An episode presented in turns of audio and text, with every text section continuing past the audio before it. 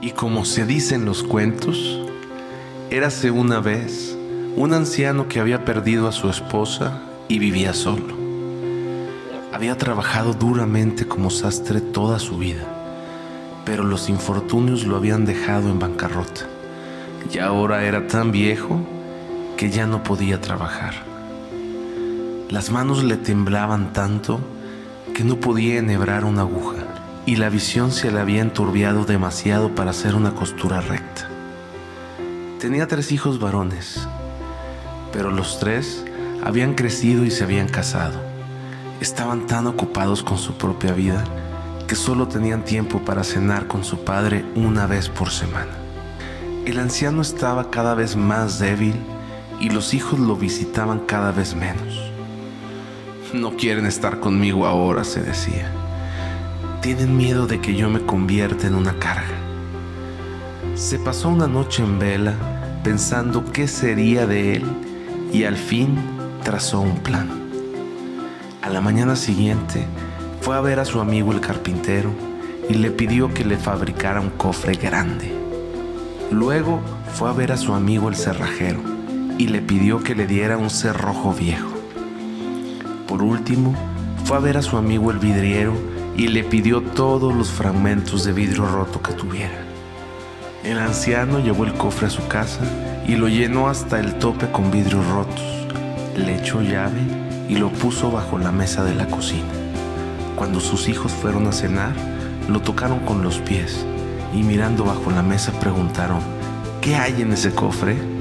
Y el anciano le respondió, oh, nada, solo algunas cosas que he ahorrado.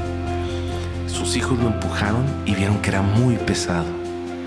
Lo patearon y oyeron un tintineo. Debe estar lleno con el oro que ahorró toda su vida a lo largo de los años, susurraron. Deliberaron y decidieron turnarse para vivir con el viejo y así custodiar el tesoro. La primera semana, el hijo menor se mudó a la casa del padre, lo cuidó y le cocinó. A la siguiente semana lo reemplazó el segundo hijo y la semana siguiente acudió el hijo mayor y así siguieron por un tiempo. Al final, el anciano padre enfermó y falleció. Los hijos le hicieron un bonito funeral, pues creían que una fortuna los aguardaba bajo la mesa de la cocina y así podían costearse un gasto grande con el viejo. Cuando terminó la ceremonia, buscaron en toda la casa hasta encontrar la llave. Abrieron el cofre, lo encontraron lleno de vidrios rotos. ¡Qué truco tan infame! exclamó el hijo mayor. ¡Qué crueldad con sus hijos! Pero, ¿qué podía ser? preguntó el siguiente hijo. Seamos francos. De no haber sido por el cofre, lo habríamos descuidado hasta el final de sus días. Estoy avergonzado de mí mismo, sollozó el hijo menor. Obligamos a nuestro padre a rebajarse al engaño porque no observamos el mandamiento que él nos enseñó cuando éramos pequeños.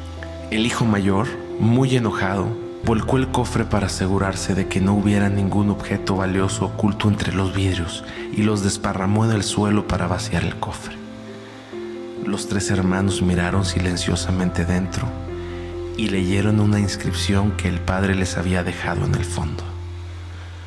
Honrarás a tu padre y a tu madre.